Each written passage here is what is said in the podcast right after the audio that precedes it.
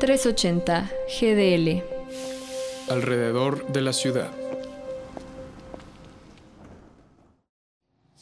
Desde el primer año de su gobierno, Andrés Manuel López Obrador ordenó a sus miembros de su gabinete, se abren comillas, no transferir recurso del presupuesto a ninguna organización social, sindical, civil o del movimiento ciudadano, con el propósito de terminar en definitiva con la intermediación que ha originado discrecionalidad, opacidad y corrupción.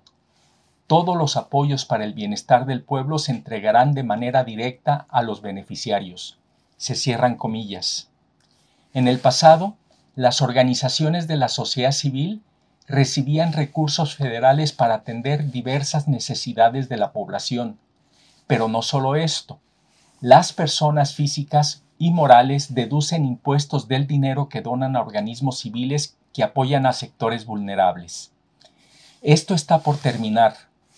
El pasado 18 de octubre, el Pleno del Congreso Federal aprobó la miscelánea fiscal 2022 enviada por el Ejecutivo Federal que reforma, adiciona y deroga disposiciones de la ley del impuesto sobre la renta, entre otras leyes. Uno de los puntos que ha generado polémica es la reforma al artículo 151 de la citada ley, ya que limita la deducción de impuestos sobre donativos, lo que afectaría el financiamiento que reciben hoy en día las organizaciones civiles. Esta reforma plantea que las personas físicas solo pueden deducir hasta el 15% del total de sus ingresos y que los deducibles por donativos ya no estén en una bolsa aparte.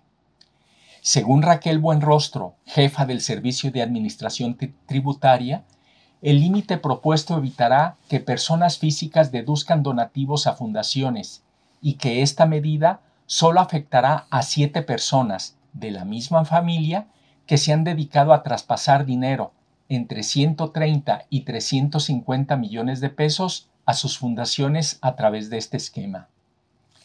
Abril Rocaber, de la agrupación Alternativas y Capacidades, lamentó que el gobierno de AMLO equipare las deducciones fiscales que se realizan a través de los donativos a organizaciones civiles con las factureras que vaden impuestos.